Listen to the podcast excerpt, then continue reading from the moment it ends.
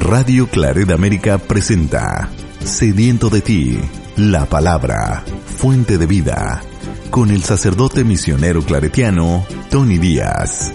Reflexiones diarias del Evangelio. Aquí iniciamos. Bienvenidos hermanos a nuestras reflexiones bíblicas de las lecturas del día. Hoy es viernes de la segunda semana de la temporada de Pascua, segunda semana de Pascua. Aún estamos de fiestas y lo estaremos hasta la séptima semana cuando celebraremos la solemnidad de Pentecostés. La primera lectura de hoy viene de los Hechos de los Apóstoles, capítulo 5, versículos 34 al 42. En aquellos días un fariseo llamado Gamaliel, doctor de la ley, respetado por todo el pueblo, se levantó en el Sanedrín, mandó que hicieran salir por un, por un momento a los apóstoles y dijo a la asamblea, Israelitas, piensen bien lo que van a hacer con estos hombres. No hace mucho surgió un tal Teudaz que pretendía ser un caudillo y reunió unos cuatrocientos hombres. Fue ejecutado, dispersaron a sus secuaces y todo quedó en nada. Más tarde, en la época del censo, se levantó Judas el Galileo, y muchos le siguieron. Pero también Judas pareció, pereció y se desbandaron todos sus seguidores. En el caso presente, yo les aconsejo que no se metan con esos hombres. Suéltenlos, porque si lo que se proponen y están haciendo es de origen humano, se acabará por sí mismo. Pero si es cosa de Dios, no podrán ustedes deshacerlo.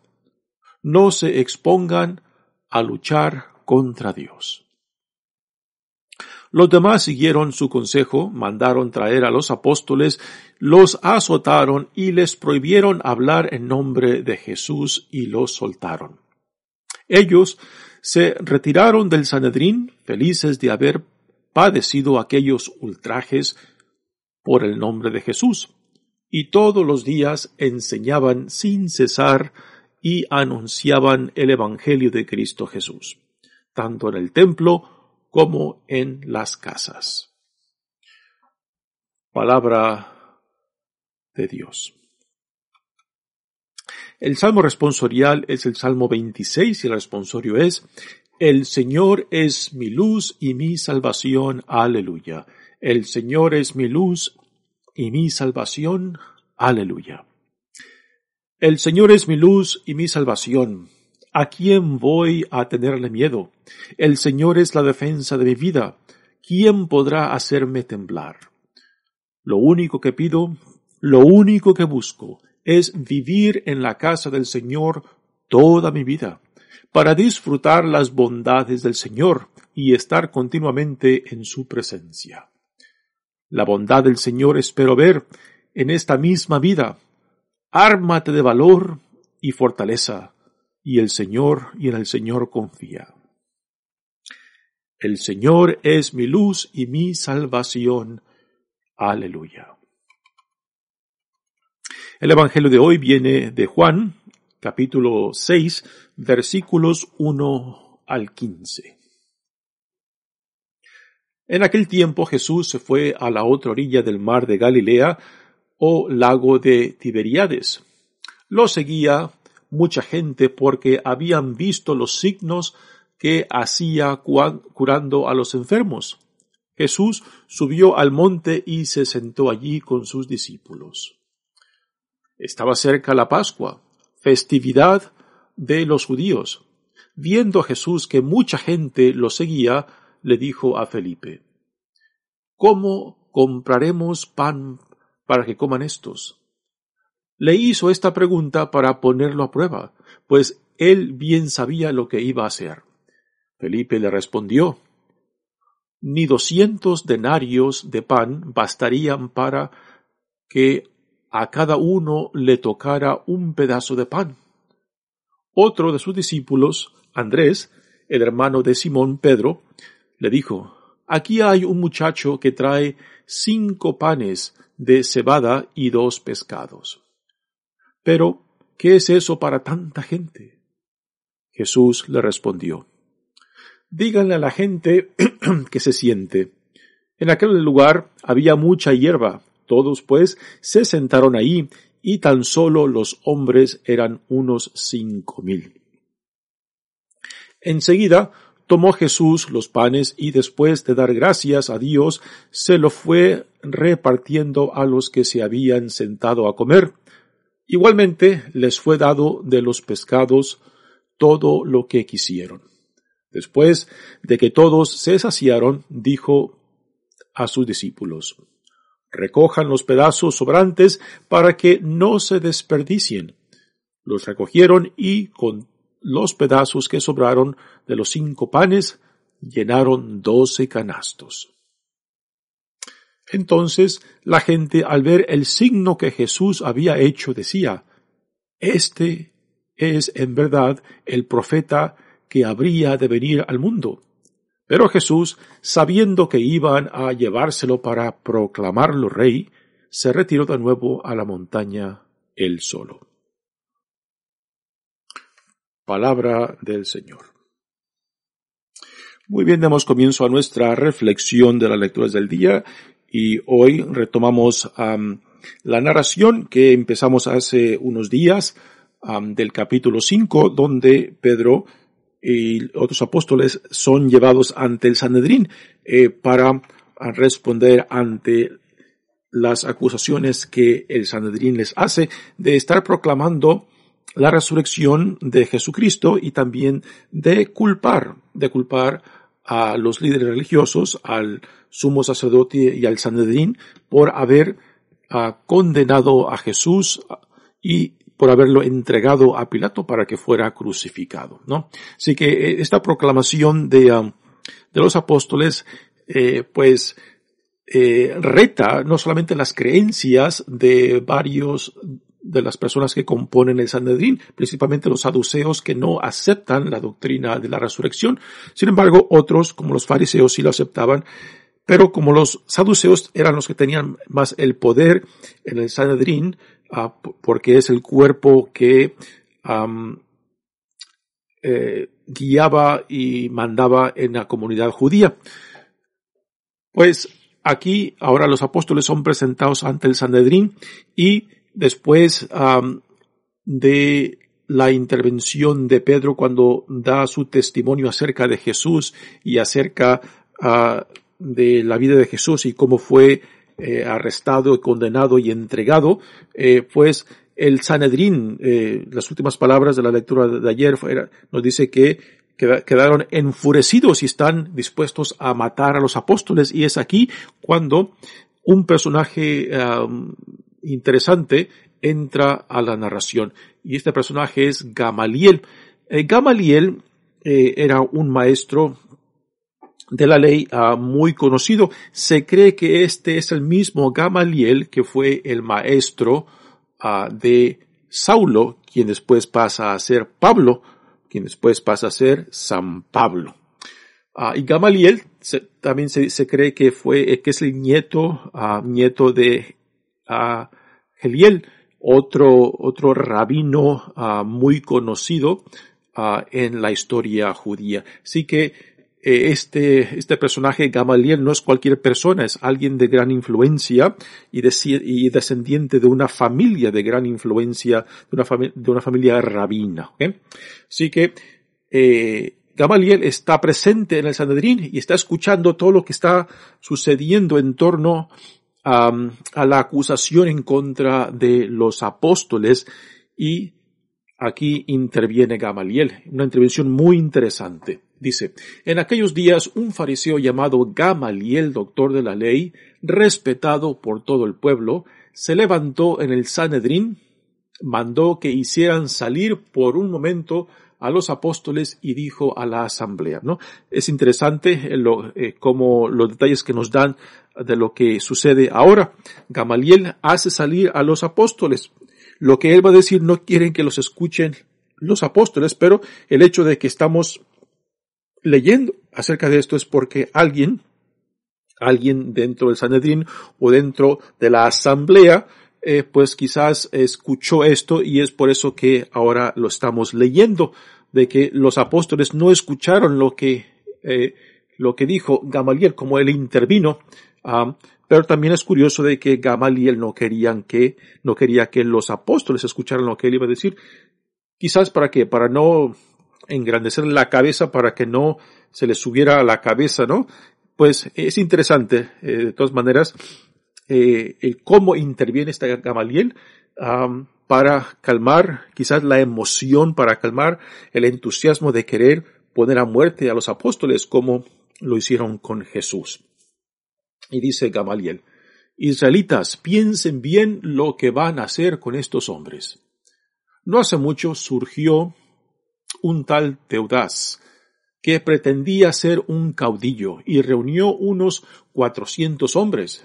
Fue ejecutado, dispersaron a sus secuaces y todo quedó en nada.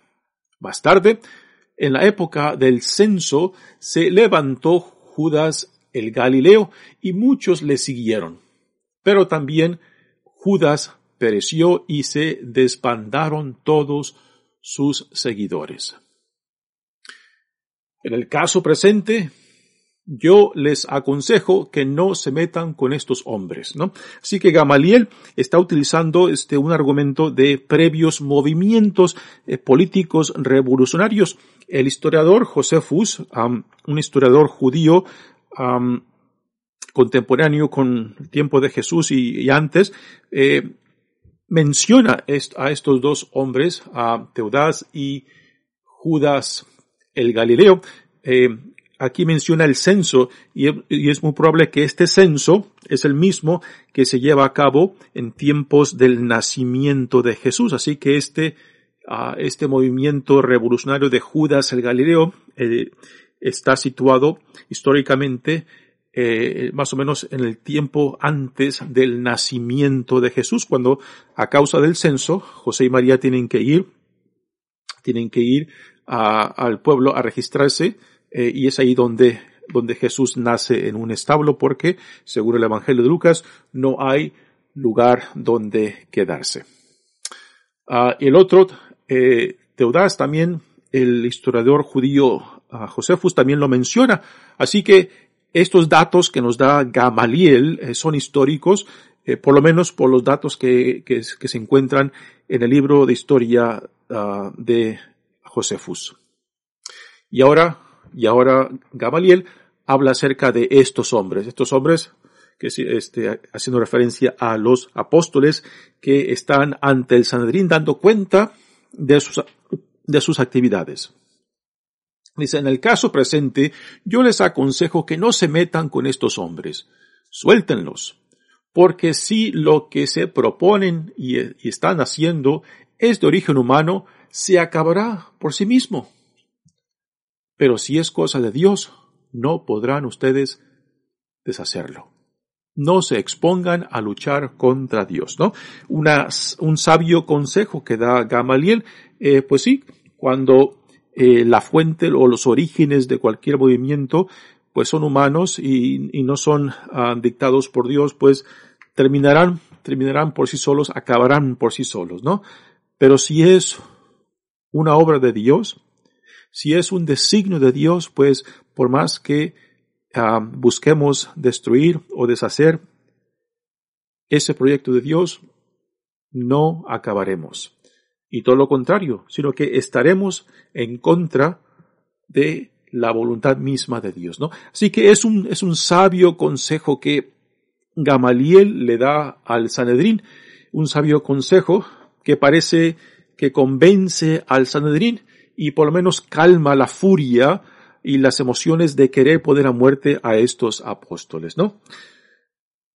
Así que Gamaliel salva el día para los apóstoles y logra calmar la furia y las emociones de aquellos que eh, han reaccionado muy fuerte en contra de lo que Pablo, de lo que Pedro acaba de decir en frente de ellos.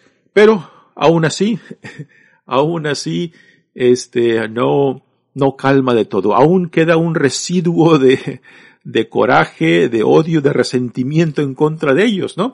Y aunque no los ponen a muerte, pues eh, no se salvan de una paliza a los apóstoles. Dice, los demás siguieron su consejo, mandaron traer a los apóstoles, los azotaron y les prohibieron hablar en nombre de Jesús y los soltaron. Así que los apóstoles pues no se no se salvaron de la paliza, pero es interesante cómo ellos, como los apóstoles, después de estos latigazos, según la ley judía decía que tenían que recibir 40 menos uno latigazos ah, por la ofensa y es lo que les dan a ellos y los ponen y los, los dejan en libertad, ¿no?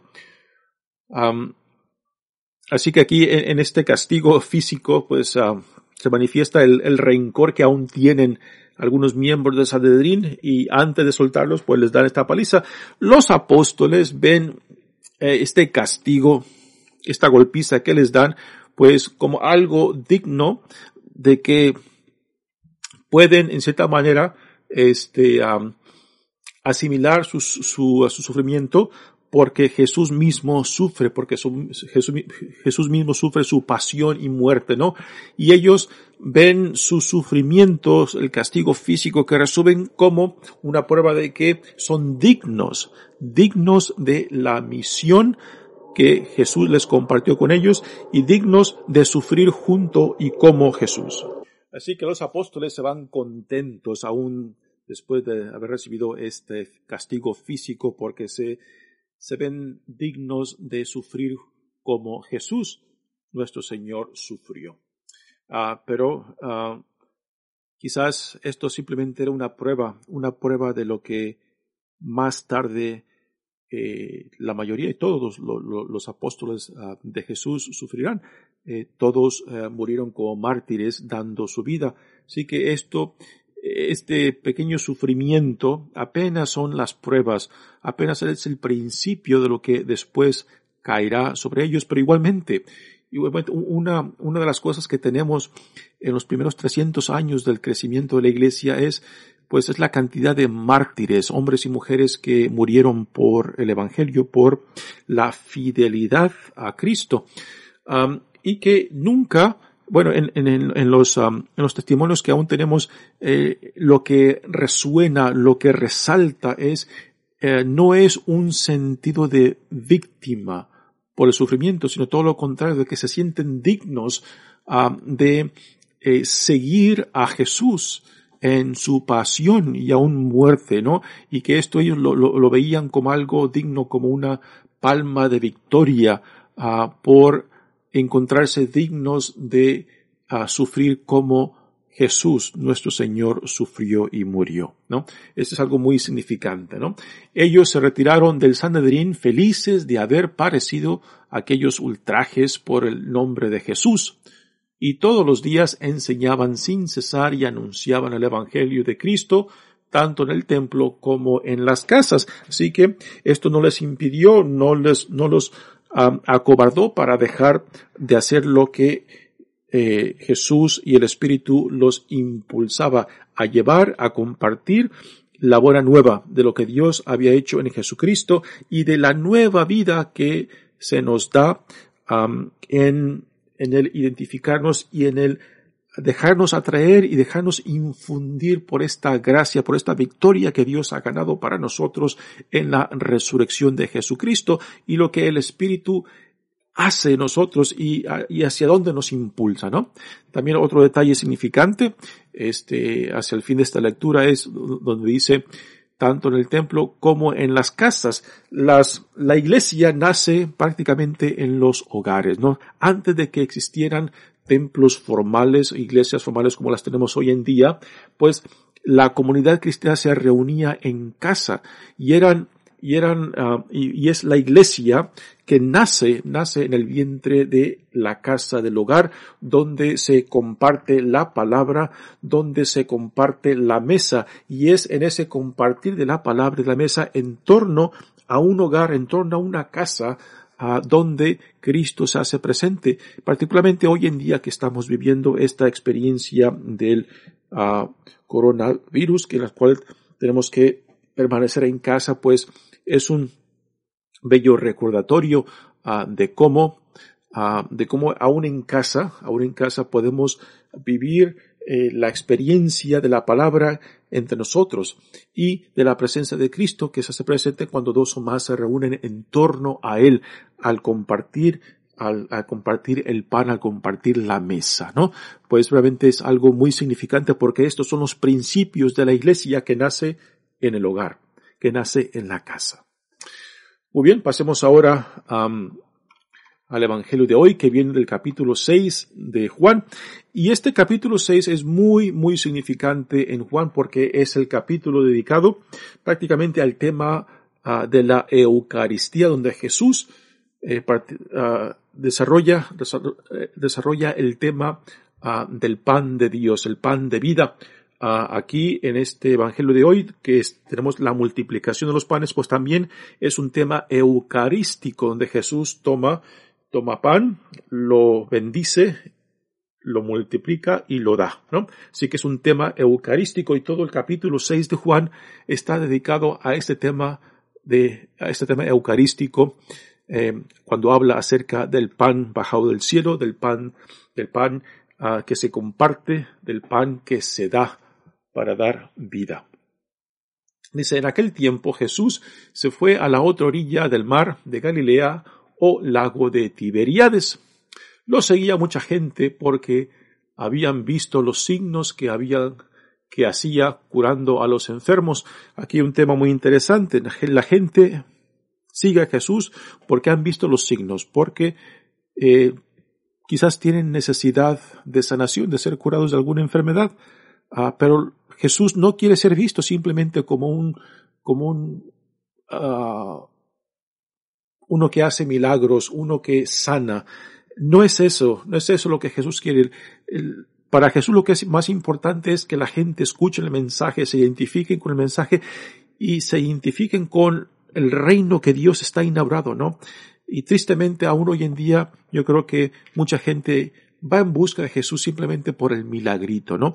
Por alguna necesidad y no por el mensaje, no por la visión de lo que Dios está haciendo en él y por medio de él y lo que Dios ha realizado en Jesús en la resurrección y del reino que se ha inaugurado en él, ¿no? Así que quizás es una pregunta muy buena para nosotros hacernos. ¿Por qué yo voy en busca de Jesús? Voy por el milagrito, por la necesidad y después de que Dios me concede su gracia o respuesta a mi oración, a mi necesidad, ya después me olvido de él. ¿Qué es lo que busco cuando voy en busca de Jesús? ¿Busco la visión, el mensaje de salvación o busco simplemente el milagrito, no? Y esta es una pregunta, yo creo, muy importante para nosotros hacernos hoy en día. Así que mucha gente lo sigue con diferentes motivaciones, con diferentes necesidades, pero lo que Jesús quiere es que escuchen la visión, el mensaje, porque esto es el centro de su proclamación, el centro de su misión. Después también nos da una, idea este, que nos debe de recordar mucho a otro personaje del Antiguo Testamento, a Moisés, cuando dice, Jesús subió al monte y se sentó allí eh, con sus discípulos. Así que esta es también eh, es una referencia a Moisés que sube al monte donde tiene el encuentro con Dios, donde Dios le da los mandamientos que después él lleva al pueblo de Dios. Estaba cerca la Pascua, festividad de los judíos. Viendo Jesús que mucha gente lo seguía, le dijo a Felipe, ¿Cómo compraremos pan para que coman estos? Así que ya mucha gente se estaba ah, entornando a Jesús y sus discípulos y Jesús preocupado ah, por el bien y la salud ah, de tanta gente, pues hace esta pregunta a Felipe poniéndolo a prueba, a ver si, a ver si Felipe ah, responde según la generosidad de Dios. Y no, Felipe, Felipe responde como todo humano. Dice, le hizo esta pregunta para ponerlo a prueba, pues él bien sabía lo que iba a hacer. Felipe le respondió, ni doscientos denarios de pan bastarían para que a cada uno les tocara un pedazo de pan. Un denario era el sueldo de un día, ah, de, un, de un trabajador. Así que dice ni 200 denarios, ni, ni, el sueldo de 200 personas bastaría, bastaría para alimentar a tanta gente. Se nos dice que había 5.000 hombres solamente, sin contar las mujeres. Eh, un dato muy interesante, que, que las mujeres históricamente pues no han sido contadas como significantes. Aquí el número que cita este evangelio son de cinco mil hombres sin contar a las mujeres. ¿Por qué no las contaron? ¿Por qué no contaron a las mujeres? Porque históricamente la mujer no ha sido vista con la misma dignidad que el hombre, simplemente ha sido descartada, no ha sido contada, ¿no? Y esto es un dato muy significante que si no, si no lo, captamos, si no lo entendemos, pues aún seguimos repitiendo las injusticias históricas que hasta aún hoy en día seguimos con ellas, ¿no? Ya, pues, después de que lo, después de lo que Felipe mencionó, ahora interviene Andrés, el hermano de Simón, y le dice, aquí hay un muchacho que trae cinco panes de cebada y dos pescados, ¿no? En otras versiones, en otras, en otras traducciones, eh, dicen que este muchacho, este muchacho es un niño, ¿no? lo cual es muy significante a cómo se traduzca de la, del griego esa palabra, porque otras traducciones dicen un niño y aquí dicen un muchacho, ¿no? Ah, ¿Por qué es significante esto? Porque un niño, pues, es parte del grupo de los más vulnerables, y, vulnerables en, en, en, todas las comunidades, ¿no? Los niños son propiedades de los padres, no cuentan para nada, ¿no? Uh, y también este, un niño que representa, representa un grupo de los pobres, ¿no? Y es un niño que representa el grupo de los pobres, de los marginados, quien ofrece lo que tiene.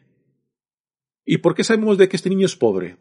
Por lo que ofrece, por lo que trae. Trae cinco panes de cebada, y el pan de cebada era el pan de los pobres. El pan de los ricos es el pan de trigo.